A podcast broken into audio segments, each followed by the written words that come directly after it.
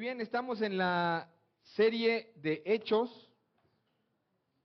La semana pasada les dijeron que Hechos de los Apóstoles debería llamarse Hechos del Espíritu Santo.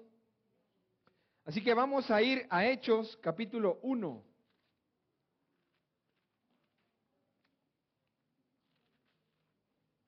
Hechos 1.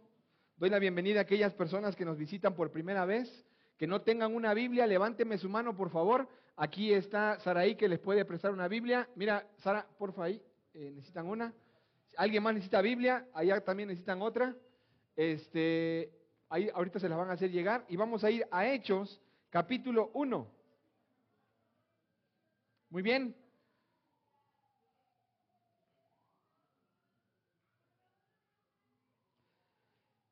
Esta semana para mí fue importante y pasó algo muy peculiar esta semana. Esta semana estábamos en el grupo misional y una muchacha hizo una pregunta y dijo, ¿cómo hago para saber cuál es la voluntad de Dios para, para mi vida? Eh, paramos un momento y le dije al que estaba moderando el grupo, creo que es necesario responder esa pregunta porque vivimos en un ambiente místico en el que eh, escuchamos a personas que dicen que hacen la voluntad de Dios, pero cuando tienen que decir cómo se hace la voluntad de Dios no tienen ni idea. Entonces, hablan de hacer la voluntad de Dios, pero nunca dicen cómo se tiene que hacer. Y la iglesia crece, las personas vienen y no saben si están haciendo la voluntad de Dios. Entonces, esta pregunta es la primera que recibo. El día viernes tenemos aquí un tiempo con matrimonios que se puso buenísimo, hablamos sin pelos en la lengua de lo que es el matrimonio y me hacen una pregunta. ¿Cómo saber si esta mujer con la que me casé es la voluntad de Dios para mi vida? Porque si no es, la dejo. Y pues no la respondí. Varios se divorciaron ese día, así que si quieren cambiar, vengan, no. Pero el día este lo escucho y el día de ayer otra persona me vuelve a hacer la misma pregunta en una comida. Y empezamos a hablar acerca de la voluntad de Dios. Entonces, y justo el tema o lo que vamos a leer habla de los apóstoles decidiendo por la voluntad de Dios. Creyentes maduros que llevan años en este lugar, que son expertos, podrían articularme en sus palabras sin echarle la pelota al Espíritu Santo, ¿eh? porque, ah, Él lo revela, Él lo dice, sí. ¿Y en qué momento le vas a decir a las personas cómo el Espíritu Santo revela la voluntad de Dios? ¿Cuántos de ustedes han escuchado esto y es un tema lejano para ustedes? Que viven tomando decisiones día a día y no tienen ni idea si están tomándolo de acuerdo a la voluntad de Dios. Pero tenemos a los santurrones religiosos, políticamente hablando, que se llenan la boca hasta el pastor de decir que él está haciendo la voluntad de Dios para su vida. Y la pobre oveja que viene a la iglesia dice, sí, el pastor sigue la voluntad. Yo no, pero él sí. ¿Será posible para nosotros saber la voluntad de Dios? Vamos a escuchar la clase de los niños, creo. Vamos a leer Hechos 1, 12 al 26 y vamos a ver lo que pasó en ese lugar. Estando los discípulos, perdón, entonces los discípulos regresaron a Jerusalén desde el monte llamado de los olivos, que está cerca de Jerusalén, camino de un día de reposo a 1.2 kilómetros. Cuando hubieron entrado en la ciudad, subieron al aposento alto donde estaban hospedados Pedro, Juan, Jacobo y Andrés, Felipe y Tomás, Bartolomé y Mateo, Jacobo, hijo de Alfeo, Simón el celote y Judas, hijo de Jacobo. Todos estaban unánimes, entregados de continuo a la oración junto con las mujeres y con María, la madre de Jesús, y con sus hermanos. ¿Notamos ahí la vida de oración? Punto importante. Por este tiempo, un grupo como de 120 personas estaba reunido allí y Pedro se puso en pie en medio de los hermanos y dijo, hermanos, tenía que cumplirse la escritura. Ojo, está hablando de que la escritura tenía que cumplirse y en Hechos y en Lucas 24 no entendían por qué Cristo había resucitado. Aquí ya había pasado un milagro. Pedro está diciendo, la escritura tenía que cumplirse. Ahora, que por boca de David, el Espíritu Santo predijo acerca de Judas, el que se hizo guía de los que prendieron a Jesús. Porque Judas era contado entre nosotros y recibió parte de este ministerio. Este, pues, con el precio de su terrible infamia, 30 monedas de plata para los que no saben, adquirió un terreno y cayendo de cabeza se reventó por el medio y todas las entrañas se derramaron. Esto llegó al conocimiento de todos los que habitaban en Jerusalén, de modo que aquel terreno se llama en su propia lengua Aceldama, es decir, campo de sangre. Versículo 20, pues en el libro de los Salmos está escrito, que sea hecha desierta su morada y no haya quien habite en ella, y que otro tome su cargo. Por tanto, es necesario que los hombres que nos, que nos han acompañado todo el tiempo, que el Señor Jesús vivió entre nosotros, comenzando desde el bautismo de Juan hasta el día en que de entre nosotros Jesús fue recibido arriba al cielo, uno sea constituido testigo con nosotros de su resurrección. Presentaron a dos, a José, llamado Basabás, al que también llamaban justo, y a Matías. Después de orar dijeron, tú, ojo, versículo 24, después de orar, dijeron, tú Señor, que conoces el corazón de todos, muéstranos a cuál de estos dos has escogido para ocupar este ministerio y apostolado del cual Judas se desvió para irse en el lugar que le correspondía. Echaron suertes y la suerte cayó sobre Matías y fue contado con los once apóstoles. Y vuelvo a decirte, nota la vida de oración. Amado Padre, si de algo estamos seguros, Señor, es que tú tienes el poder para revelarnos y para ocultarnos tu voluntad. Amado Señor, ruego a ti, Santo Espíritu, Dios entre nosotros, viviendo y morando en nosotros, que hoy a través de tu palabra revelada puedas traer paz a nuestro corazón en cómo conocer la voluntad de Dios. Que podamos hablarle a los demás lo fácil que es conocer tu voluntad y vivir en ella, Señor. Ayúdanos a que eso fácil que es conocer, en nuestra tarea difícil sea fácil aplicar. Porque es ahí donde está nuestro problema, Padre. Ayúdanos. En nombre de Jesús. Amén. Pasaron 40 días. ¿Estamos entendidos de eso? Estos 40 días Jesús había estado con los discípulos y había hablado de un tema. Todo lo relacionado a qué? A un reino que iba a venir. Ahora ellos ya identifican las escrituras y prueba de esto es que Pedro se pone en pie y lee el Salmo 69, 25 y el Salmo 109, 8. Estos dos salmos tienen una similitud debido a que hablan de David y sus enemigos y compara a los enemigos de David con el destino de Judas. Pero ahora Pedro obtiene una revelación de Dios en la que él identifica cómo esos salmos eran el cumplimiento de la traición de Judas. Y él ahora interpreta y les dice, esto tenía que pasar. Esto es el cumplimiento literal de lo que estaba pasando. Es como cuando Jesús nació, ¿se acuerdan? Y dice, un niño nos es nacido y tuvo que haber un niño que se llamó Emanuel, Dios con nosotros, y luego vino otro niño, que fue Jesús. La Biblia siempre nos da cosas que pasaron que apuntan a lo que ha de pasar. En este momento, algo había pasado. David había tenido enemigos, los enemigos eran unos desgraciados, aún lo habían traicionado, pero cuando escribe el Salmo, él pone estas palabras, el destino de ellos fue horrible y es el mismo destino que hubo para Judas. Así como los hombres traidores del Salmo 69 y del Salmo 109 rechazaron la amistad del rey y la bendición del rey, ¿queda, entendido?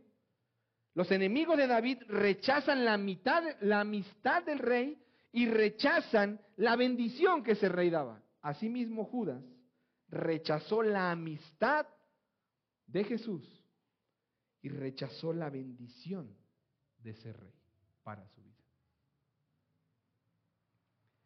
Así que esto da lugar a que ahora alguien más ocupe el lugar.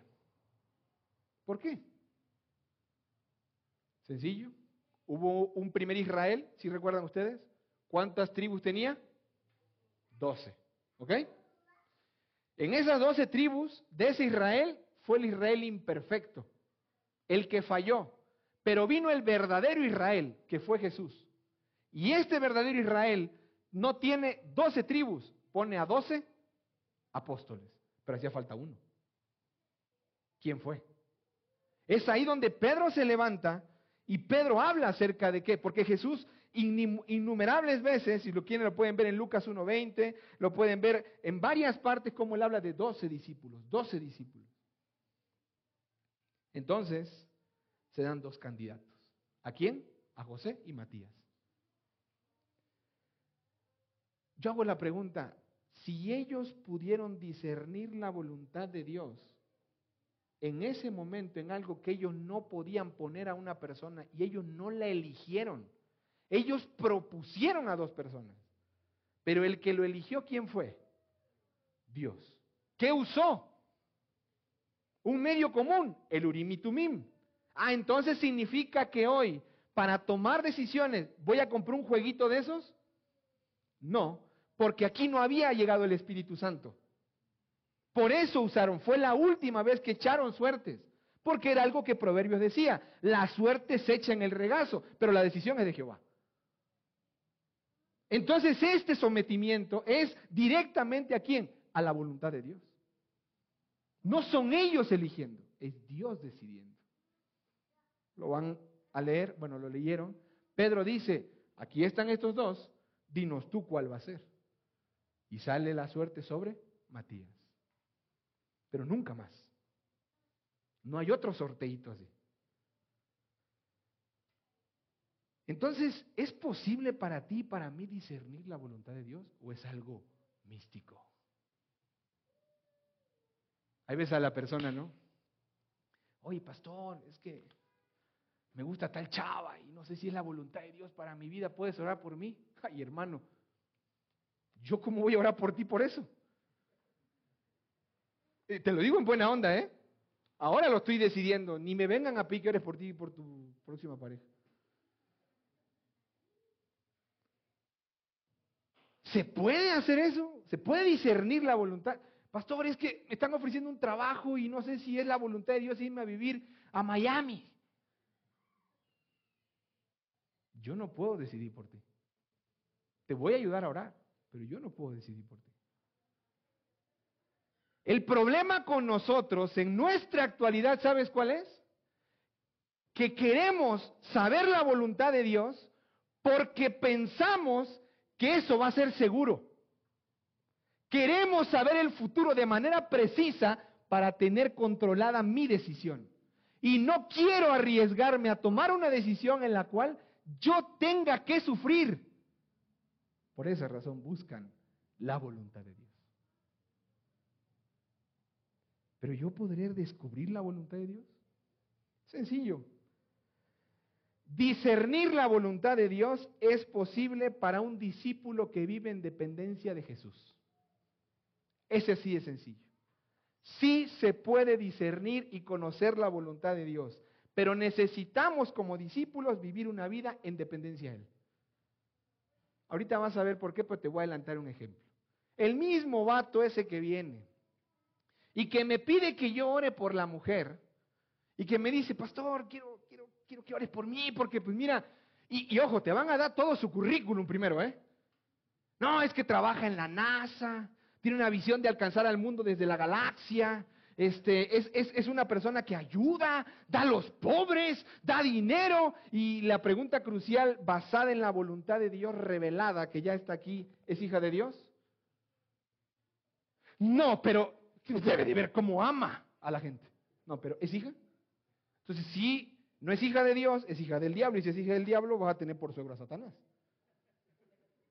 La voluntad revelada te está diciendo algo. No quieres que llore para que se convierta. Porque ahí ya no es la voluntad de Dios. Ese es, el, ese es, el, problema, que la voluntad revelada está, pero no queremos meternos en ella, investigarla y conocerla. Entonces, cuando tú eres un hijo de Dios y estás en dependencia de Jesús, todo lo que Jesús diga es palabra de Dios, es voluntad de Dios y mi única tarea es obedecer. Pero ahí es donde la puerca terce el rabo, porque ya no quiero. ¿O no? Pastor, ¿puedes orar por favor por mí? Porque quiero saber si es voluntad de Dios que perdone a mi papá que me abandonó hace 10 años. La voluntad de Dios revelada lo dice claramente, que perdone. O sea, ¿para qué viene y me pide que llore por eso? Ya está revelado ahí. Entonces sí es posible discernir la voluntad de Dios para un discípulo que vive en dependencia de Jesús. Para uno que no, es muy difícil. Descubrir, determinar y decidir en torno a la voluntad de Dios son responsabilidades tuyas y no del pastor. ¿Te queda claro? Son personales, no son grupales. Esto implica un trabajo duro, ya que discernir la voluntad de Dios es posiblemente el trabajo más duro para un discípulo de Jesús, porque implica que tiene que depender de Él y confiar.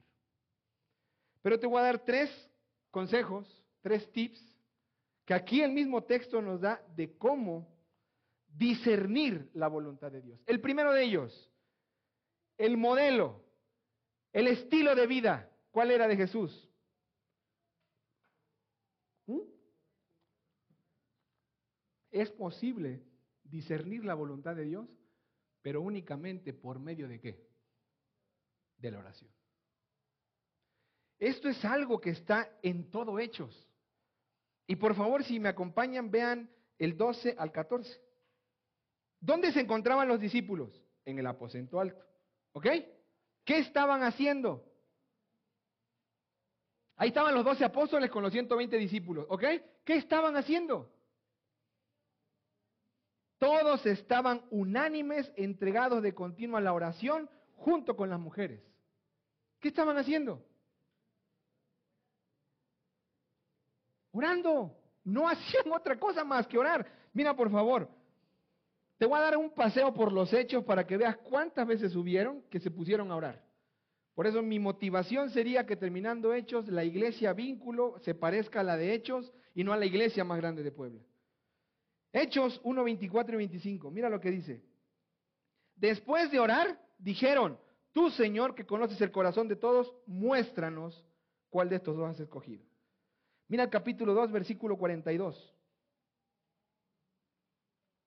Y se dedicaban continuamente a las enseñanzas de los apóstoles y a la comunión, al partimiento del pan y a la...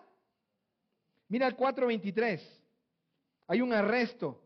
Y en el 4.23 mira lo que dice, cuando quedaron en libertad, fueron a los suyos y les contaron todo lo que los principales sacerdotes y los ancianos les habían dicho. Al oír ellos esto, unánimes alzaron la voz a Dios y dijeron, oh Señor, Tú eres el que hiciste el cielo y la tierra, el mar y todo lo que en ellos hay. El que por el Espíritu Santo, por boca de nuestro Padre David, tu siervo dijiste, y ahí hay una oración larguísima, hasta el versículo 31. Otro pasaje, por favor, capítulo 6, versículo 4.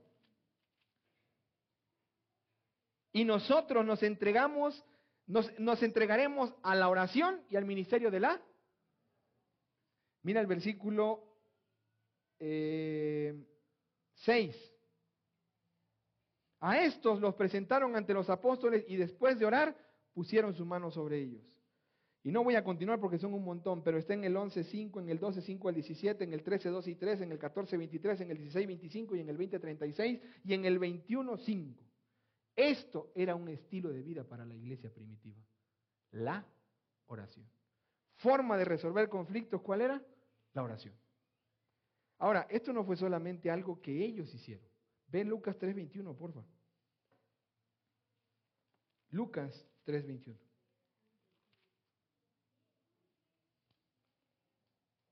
Y aconteció que cuando todo el pueblo era bautizado, Jesús también fue bautizado, y mientras él oraba, el cielo se abrió. ¿A quién vieron orar la iglesia que oraba? A Jesús.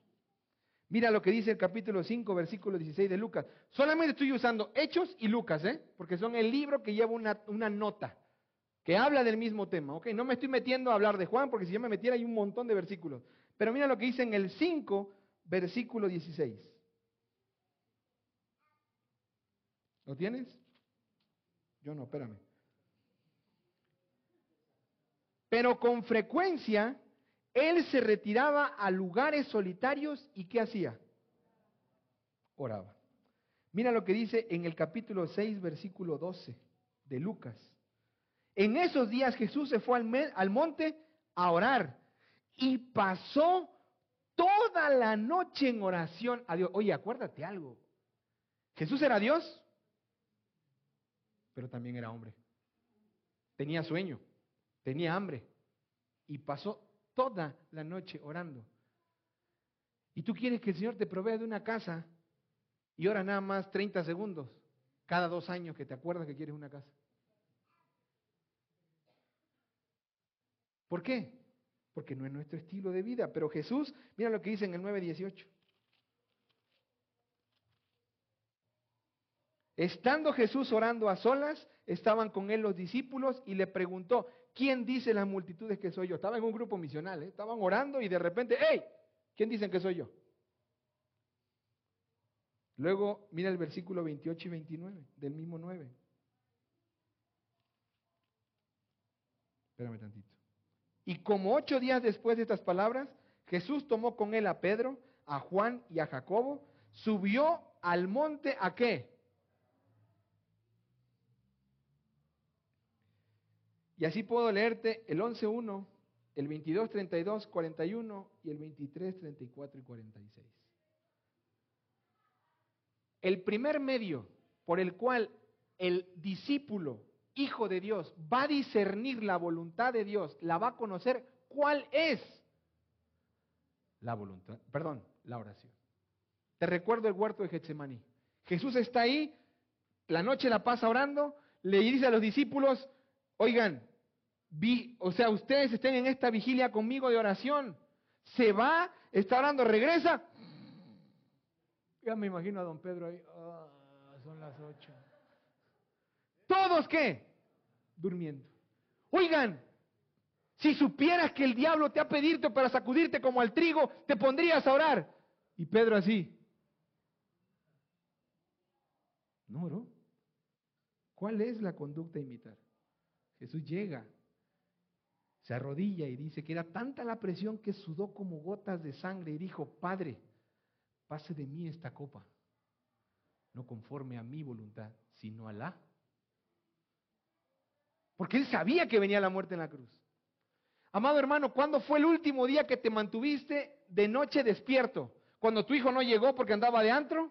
¿Cuando tu esposo se peleó contigo y te indignaste y te fuiste al sillón y no pudiste dormir porque estaba incómodo? ¿Cuándo fue el último día que pasaste una vigilia de oración? Es más, la has pasado. Muy probablemente te vaya a llegar un problema y cuando te llegue vas a ver lo que es estar desvelándote en oración por ese problema que tienes. El único medio posible por el cual un discípulo de Cristo reconoce la voluntad de Dios, ¿cuál es? La oración. Deja de andar pidiéndole a la gente que ore por ti y tú ponte a orar por ti. A todo mundo le estás diciendo que oren por ti y tú ni oras por ti. Hay un ejemplo, Jesús en obediencia al Padre se somete y ora. Los discípulos en obediencia al Padre se someten y oran. La iglesia vínculo en obediencia al Padre tiene que someterse y orar para conocer cuál es la voluntad de Dios para su vida. Y si la puede saber, porque los discípulos lo hicieron. Estaban orando en el aposento alto y oraron al final y dijeron, muéstrenos quién. Pero no solamente es eso, porque la oración es uno de los medios que tenemos como discípulos para poder discernir, y esta práctica solamente la vemos en Jesús. Por lo tanto, este es el único medio, orar y orar y orar y orar y orar. Dice Filipenses 4, no te preocupes por nada, mejor ora por todo. ¿O no dice así? Pero ¿cómo le hago para tomar una decisión importante? ¿Cómo le hago para saber cuál es la voluntad de Dios respecto a una decisión importante? Porque Héctor, yo oro y aquí no me dice si yo voy a trabajar en la Volkswagen o en Audi. O sea, yo oro y yo no sé si aquí me dice que con Juana o con Chana. Yo no bailo con Juana. Aquí no me lo dice. ¿Cómo le hago para tomar una decisión importante? ¿Cómo le hago para saber cuál es la voluntad de Dios respecto a esa decisión importante? Alguien dijo en el grupo misional, ¿qué carrera voy a estudiar? Wow, esa pregunta está fuerte. Como papá o como mamá, cuando llegue hijo o hija y te digan, papá, tengo dos pretendientes. ¡Wow! No te vas a poner contento. Vas a decir, ninguno de las dos es la voluntad. Y tu hija te diga, ¿a cuál le hago caso? ¿Quién se rió? Muy bien. Tú vas a hacer uno, ¿va? Segundo lugar, es posible, no solamente es posible para un discípulo de Cristo conocer la voluntad de Dios por medio de la oración, sino es posible también conocerla por medio, ¿sabes de qué? De su revelación. Aquí está la forma, en este libro. Por eso Dios lo ha cuidado tanto para que en dos mil años no lo puedan desaparecer. Porque es su voz y es su voluntad revelada Ahora sí agárrate porque algo que tenemos que dejar bien en claro es la situación en la cual ellos se encontraban. Es una porción bíblica de circunstancias que están estrictamente ligadas a un liderazgo. Por lo tanto, en su contexto esto es ligado al reino de Dios. Esto tiene mucha implicación porque esta historia no está escrita para ayudarnos a encontrar la voluntad de Dios para nuestras vidas. Grábate eso. Esta historia no está escrita para ayudarnos a encontrar la voluntad de Dios de nuestra vida, sino para informarnos de cómo Dios obra soberanamente en su misión a hacer que el reino avance. A ver, Dios no dejó esta historia para que tú la leas y aquí saques toda la forma en la que yo voy a distinguir la voluntad de Dios. Te dejó una historia para que tú puedas ser informado de cómo Él obra soberanamente. Como una mamá que está orando a Dios por tener un hijo. Y ora y le dice a Dios que le mande un hijo que ella lo va a amar con todo su corazón. Y el hijo que llega tiene una discapacidad. Y Dios se lo mandó. ¿Era su voluntad ese hijo? Sí, pero Dios obra de manera soberana. El punto es que nosotros no aceptamos la voluntad de Dios soberana. Por eso tomamos otras decisiones. Pero los discípulos estaban viendo quién iba a ocupar el lugar de Judas. Y en ese ocupar el lugar de Judas, le fueron abiertos los ojos desde Lucas 24, le fue abierta la mente para comprender las escrituras, y el líder que estaba en potencia en ese momento, Pedro, se levanta y les hace ver esto. Ahí hay un obrar soberano de Dios. Ya está poniendo a uno que entre iguales tenía mayor liderazgo. Ya está obrando Dios. Dios nos está mostrando cómo obra soberanamente. Pero muchos cristianos aquí gastamos cantidades abundantes de tiempo y energía tratando de averiguar cuál es la voluntad oculta de Dios. Cuando ni por la cabeza te pasa cuál es la voluntad de Dios revelada. ¿Has escuchado estos dos términos? la voluntad de Dios oculta y la voluntad de Dios revelada? Marihuano estás, pastor. ¿De dónde sacaste eso? Deja de hablarme locuras. Vete a Deuteronomio 29, 29, por favor. Y te voy a hacer una pregunta. ¿Por qué debería Dios decirte en qué universidad o qué carrera vas a estudiar o con quién te vas a casar si no te interesa en absoluto hacer un discípulo de Cristo o vivir una vida santa para que el reino avance? ¿Por qué quieres que Él te dé cosas vanas cuando lo que realmente te reveló en su palabra no lo quieres hacer? ¿Cuál es el objetivo de que Él te revele la universidad si tú no quieres vivir para su gloria? ¿Cuál es el punto? Deuteronomio 29, 29 te pone los dos conceptos. ¿Está conmigo ahí? Dice, las cosas que... Ah, hay una voluntad de Dios que es secreta. Las cosas secretas pertenecen a quién? Al Señor nuestro Dios. Pero las cosas reveladas, ¿a quién le pertenecen? A nosotros y a nuestros hijos para siempre, a fin de que guardemos todas las palabras de qué? A ver, ojo, porque aquí ya te me empiezas a, te puedes ir a volar.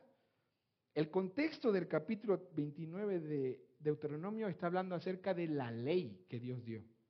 Y Dios está diciendo, en esta ley, estamos recordando los diez mandamientos, se nos fue dada para qué? Se nos reveló a nosotros que somos sus hijos para que las guardemos. Y las cosas secretas, ¿a quién le pertenecen? Oye, pastor, si un niño se muere, ¿se va al cielo o se va al infierno? Oye, pastor, este, ¿qué fue primero, el huevo o la gallina? Las cosas secretas, dice, dice 29.30, si se nos fueran dadas a nosotros, seríamos iguales a Dios. Deja de gastar cantidades de tiempo queriendo ver la voluntad de Dios secreta y mejor ocupa tu tiempo en conocer la voluntad de Dios revelada, que es este libro.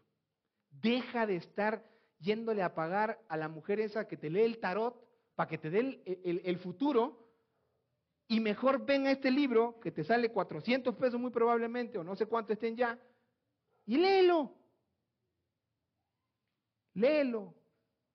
Aquí vemos esos dos conceptos. La voluntad de Dios revelada y la voluntad de Dios oculta. Hay una voluntad de Dios que es esa revelada y es la voluntad de Dios. R.C.S. Proust le dice, la voluntad de Dios preceptiva. O sea, son sus preceptos. ¿Sí me entiendes con eso? Son sus mandamientos. Ya aquí están. Honra a tu padre y a tu madre para que te vaya bien. Pastor, tengo que amar a mi mamá. Ahí está, honrala. Eh, no os unáis en yugo desigual con los incrédulos. Oye, pastor, ¿puedo hacer un negocio con alguien que no es creyente? Hay una voluntad de Dios que es preceptiva. ¿Ok? Por ejemplo, no tendrás dioses ajenos, ¿sí o no? ¿Qué fue lo primero que hizo el pueblo de Israel? Becerro de. La voluntad de Dios preceptiva, ahí hay una característica. La voluntad de Dios, los preceptos de Dios, la voluntad de Dios revelada se le puede resistir, o sea, se le puede desobedecer. Pero a la voluntad de Dios decretiva, a la voluntad de Dios determinante, a la voluntad de Dios eficaz, soberana, a esa no se le puede resistir. Y esa es la oculta. Esa es la que tú no conoces. Te voy a poner un ejemplo. Estaba determinado que Jesús iba a morir en la cruz y morir por los pecados de la humanidad, ¿sí o no? ¿Voluntad de Dios? ¿Qué? ¿Perdón? Decretada. Pero que tú fueras a ser salvo o tu familia, eso es voluntad de Dios oculta. No lo sabemos. ¿Hasta cuándo? Hasta que sucede. Y ese es nuestro punto, que nos cuesta confiar en la voluntad de Dios soberana. Esa nos cuesta. Porque aún en su soberanía, Él permite los males en tu vida, como enfermedades, para que tú seas hecho a imagen y semejanza de Dios. Pero es su voluntad soberana. El problema de nosotros como hijos de Dios es que muchas veces tenemos el deseo de conocer el futuro. Queremos saberlo para que tengamos garantizado que nos irá bien. Queremos saber el final desde el principio. Y esto, de acuerdo a la voluntad soberana de Dios, no es un asunto nuestro, porque ¿a quién le pertenecen las cosas secretas? A Dios. ¿Y las reveladas? Pero lo que sí es nuestra responsabilidad es conocer la voluntad de Dios revelada, porque ella nos pertenece. Esta palabra fue escrita para ti y para mí. En ella está la voluntad de Dios que es preceptiva. Te voy a poner un ejemplo, Salmos 1. Habla de la ley de Jehová. Bienaventurado el varón que no anduvo en consejo de malos, ni en consejo de escarnecedores, ni en silla malos ha sentado, sino que en la ley de Jehová, ¿qué hace? medita en ella de día y de noche. Ah, claro, pero el morro ese que te está escribiendo y la chava esa, sí le dedicas 20 horas en el WhatsApp, ni duermes. Pero ni un minuto a la Biblia para saber si realmente la Biblia te dice que ella es. ¿Cómo vas a saber que ella es si no la conoces de acuerdo a la cualidad de carácter y a la característica que la Biblia te pone que debe de ser esa mujer o ese hombre? El trabajo. No sé si es este trabajo o el otro. Bueno, si conoces la voluntad de Dios, ¿qué capacidades te dio a ti? ¿Qué dones tienes? ¿Qué habilidades tienes? Y vas a poder decir, en lo que Dios me ha dado, que Él me ha hecho su hijo, que ahora soy una nueva criatura, yo puedo encajar en ese trabajo. ¿Tengo la capacidad? ¿Me puedo mover a ese lugar? No, entonces lo dejo. Me duele mucho decir, pero por dinero hay gente que deja a su familia y se va a trabajar a otro lado. La voluntad preceptiva de Dios, ¿estará de acuerdo con eso? No. No me vengas a decir, pero pastor, yo te dije, no te voy a decir en ese momento, tú debes de conocer la voluntad de Dios, ¿qué? Preceptiva. Porque tú eres papá, tu hijo te necesita ahí, tu mujer, tú eres mamá, no le puedes encargar los hijos a otro, son hijos tuyos, a ti Dios te bendijo, no a otro. El dinero va y viene. El dinero no es la eternidad. Lo que es la eternidad es que ese niño crezca conforme a la imagen de su hijo y ahí te va a usar a ti. Cuando venimos de Campeche, mi esposa me dijo, te quedas con tu iglesia. Y un pastor me dijo lo siguiente, el que me envió. Héctor, pastores para iglesia hay un montón. Cualquiera más la va a agarrar. Padres para tu casa estás tú. ¿O quieres que llegue otro? De volada. Ni la pensé una semana y estaba acá.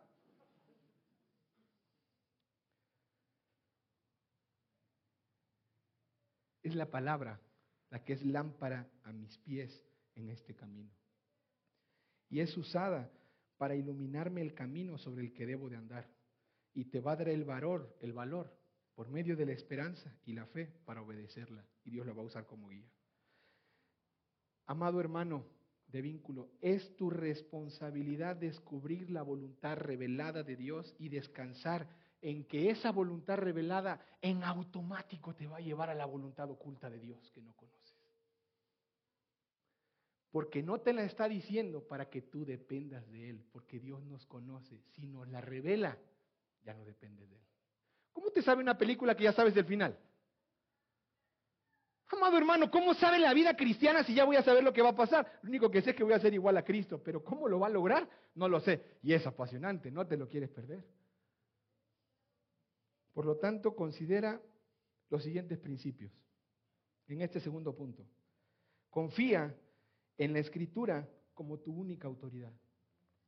Lo dice primera, segunda de Pedro y lo dice Timoteo. Tenemos la palabra profética más segura y tenemos la palabra de Dios que penetra hasta partir el alma y discierne los pensamientos y el corazón y lo demás. Y si tienes ahorita una convicción de lo que estás haciendo mal es porque la palabra lo está haciendo.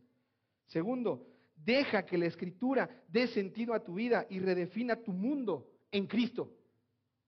No que los demás den torno a tu vida, que le den valor. Deja que la escritura moldee quien tú eres. Pero también haz lo que la escritura dice. ¿Por qué? Porque Dios no va a dar conocimiento a quien no está dispuesto a obedecer.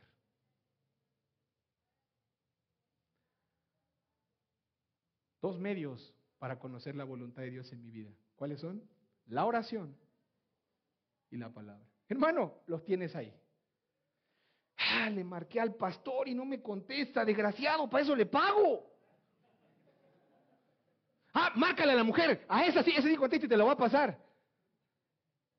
Ah, ya le marqué a mi, a mi pastor de iglesia en casa, ya, ya le marqué a mi líder de grupo misional y me dejó en visto. No le importo. No, es que a veces Dios te deja solo para que nada más dependas de Él. Una hermana que una vez me dijo, ay hermano, ya no me queda más que orar. Hermanita, por ahí hubiera empezado. ¿Orar? y la Biblia. ¿Te queda claro? La escritura nos ha sido revelada a los discípulos, como le fue revelado a los discípulos en el aposento alto, Y Dios usa siempre un líder, como usó a Pedro para decírtelo en este caso, gloria a Dios porque me está usando en tu vida. Ellos no inventaron nada, sino solo que hicieron, conocieron y comprendieron lo que estaba escrito. Pero ahora llegan a una situación en la que tienen que tomar una decisión y le piden a Dios que los dirija. Así que ahora vamos a ver cómo dirige a aquellos que ya conocen su voluntad revelada y que están a punto de obedecerla. Y es la última parte del estudio. Mira lo que dice el versículo 23 de, de Hechos capítulo 1.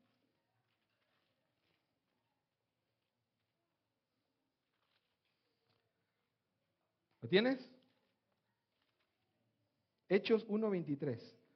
Presentaron a dos, a José llamado Barsabás, al que también llamaban justo, y a Matías. ¿Y qué hicieron? Después de orar, ¿qué dijeron? Tú, Señor, que conoces el corazón de todos, muéstranos a cuál de estos dos has escogido. Echaron esas suertes en el 26 y la suerte cae sobre Matías. Algo que ellos hicieron después de orar fue usar un recurso que había muy común en sus tiempos. ¿Cuál es? El urín y tumín. Si quieres puedes leer Proverbios 16, 33. Y ahí te lo dice.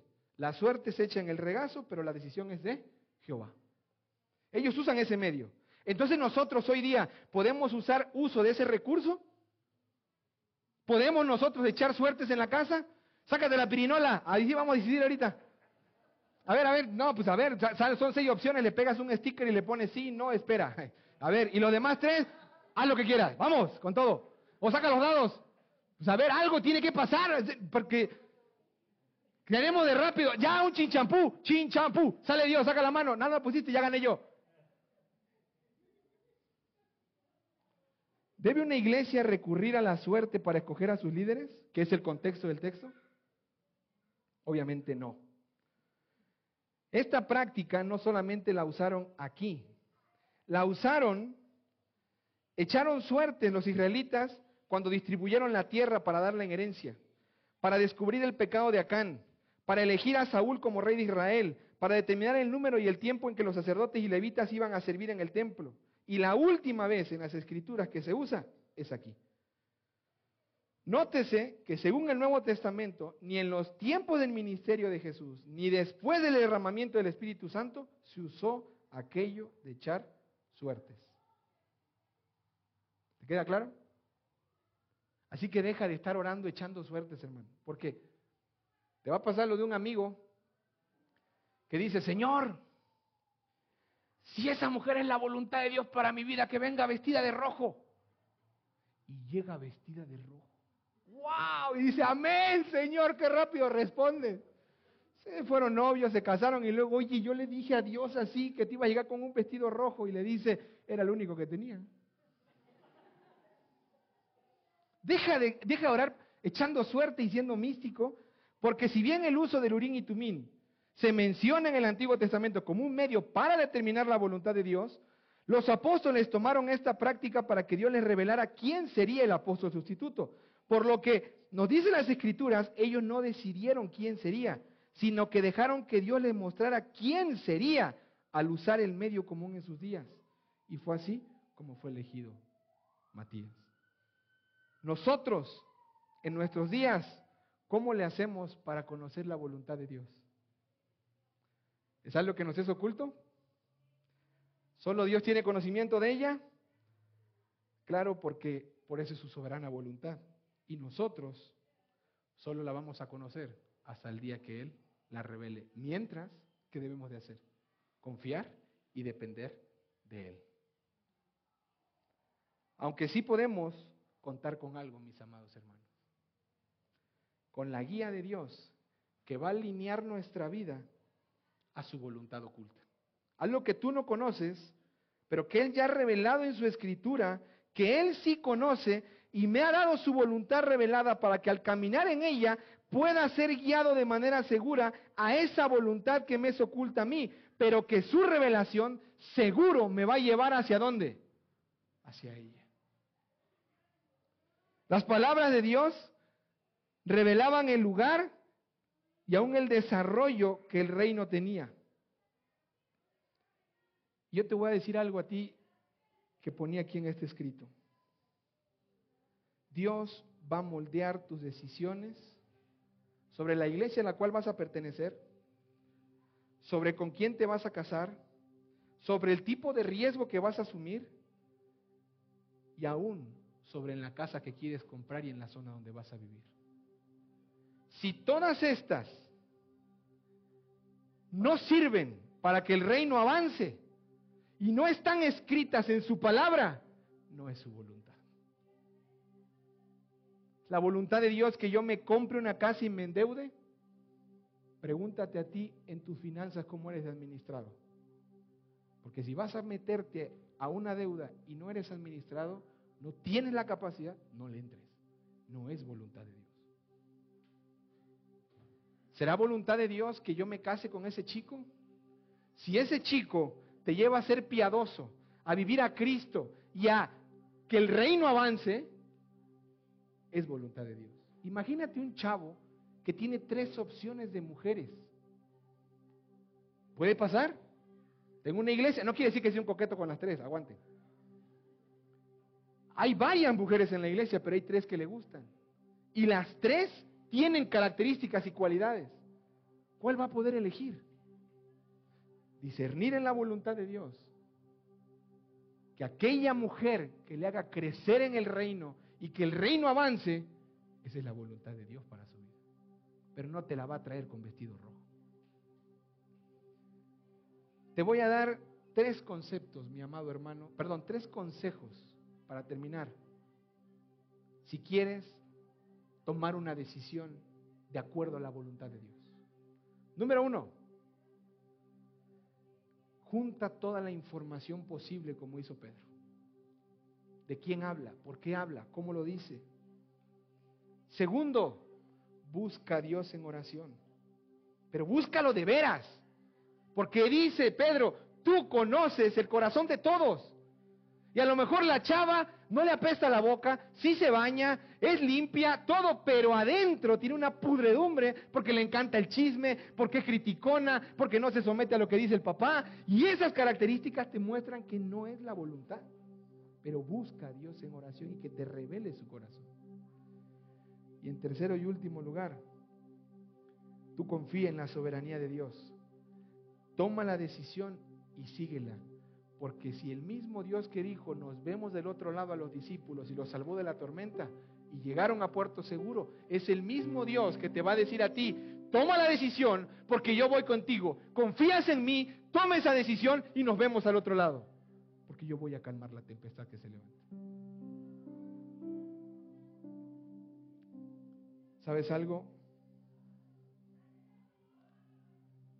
La verdad que el Evangelio nos da es que Jesús nos dejó su Santo Espíritu. ¿Sabes por qué? Porque nuestro pecado no iba a poder discernir la voluntad de Dios. Pero Él por eso oró de manera ferviente, Padre, envía a ese consolador. Él les va a enseñar todas las cosas. Él les va a recordar todo lo que yo les dije. Porque la verdad del Evangelio que hoy tienes que recordar, ¿sabes cuál es? No estamos en un mundo solos. Tenemos el acceso a su Santo Espíritu que viene a mi vida y ¿qué hace? Me enseña cómo es vivir en Cristo. Hay una porción que la perdí, pero es el Padre nuestro en Lucas, creo que es nueve.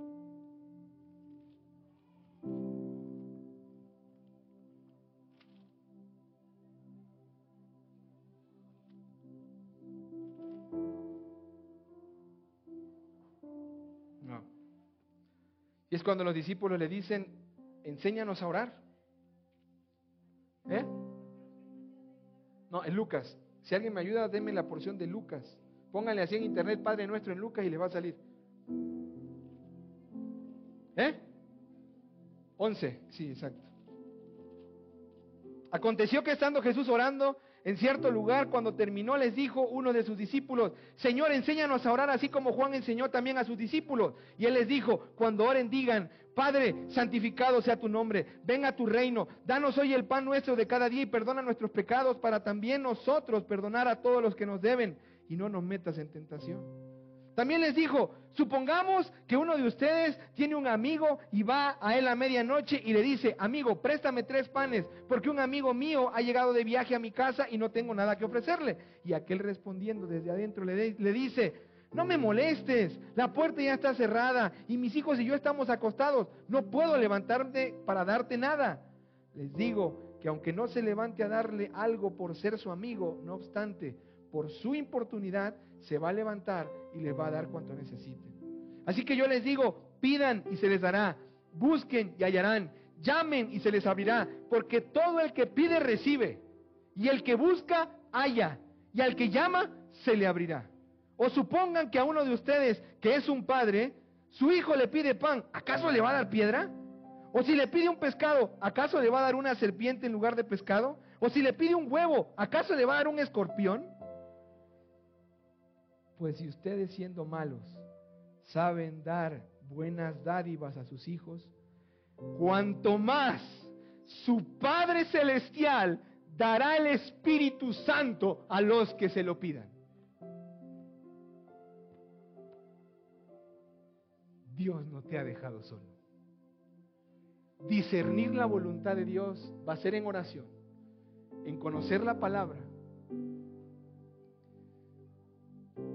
Y también va a ser en someterte a la dirección de Dios en lo que Él quiera. Pero ¿sabes algo? Te dejó su Santo Espíritu. Lo tienes. Porque Él no es un Padre malo. Él es un Padre bueno. Y Él te lo ha dejado. Si no conoces la voluntad de Dios para tu vida, ¿sabes por qué es? No porque no ores. No porque no leas la Biblia y no porque no, no, le pidas a Dios que te dirija. Muy probablemente es porque el Santo Espíritu de Dios no está en tu vida. Acércate al Padre.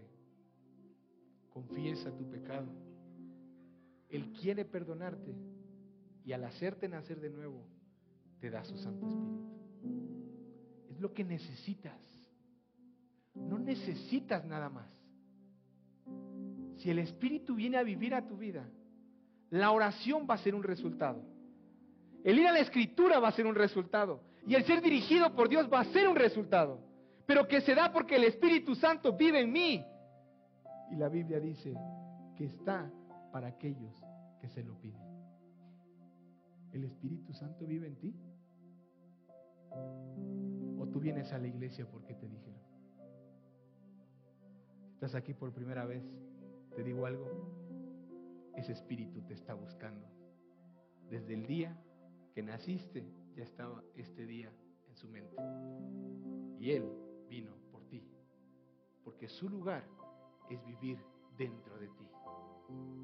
Y los que ya lo tenemos, ¿hace cuánto que estás ignorando al Espíritu Santo en las decisiones que te está diciendo que tomes? ¿Hace cuánto que el Espíritu está revelando su palabra a tu vida? ¿Hace cuánto que el Espíritu te está levantando a las 3 de la mañana para que ores? ¿Hace cuánto que el Espíritu Santo te está dirigiendo, poniendo a personas, circunstancias para que no te desvíes?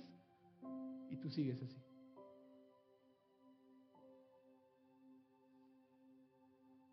¿Puedes orar conmigo?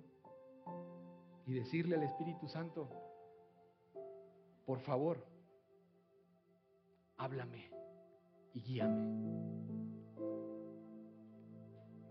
Amado Señor, damos tantas gracias, porque la voluntad tuya no es algo oculto ni secreto solamente para un tipo de personas. Es para todos tus hijos que dependen de ti, Jesús. Padre, ellos eligieron a Matías porque confiaron en que lo que salió en esa suerte era tu voluntad. No cuestionaron, Señor, pero luego les diste al Santo Espíritu. Y ahora el Santo Espíritu ha venido a morar en nosotros porque tú como Padre bueno nos los has dado. Gracias, Santo Espíritu, por vivir en nosotros. Perdónanos por hacerte convivir con el pecado en momentos y contristarte. Santo Espíritu, como iglesia queremos pedirte perdón, Señor, porque no amamos a nuestros hermanos y te contristamos a vivir en el odio dentro de nosotros. Santo Espíritu, perdónanos porque no pasamos tiempo dándote importancia a ti que estás en nuestra vida, Dios. Perdónanos. Pero hay muchos aquí que hoy están pidiéndote a ti al cielo, ven a vivir en mi corazón, ven a vivir en mi vida. Quiero que tú me enseñes la voluntad. Padre, te necesitamos, Santo Espíritu, para que produzcas en nosotros orar, leer la Biblia, anhelar ser dirigidos por ti. Gracias, Cristo Jesús. Gracias, Santo Espíritu. Gracias, Padre. Te amamos. En el nombre de Jesús, tu Hijo amado. Amén.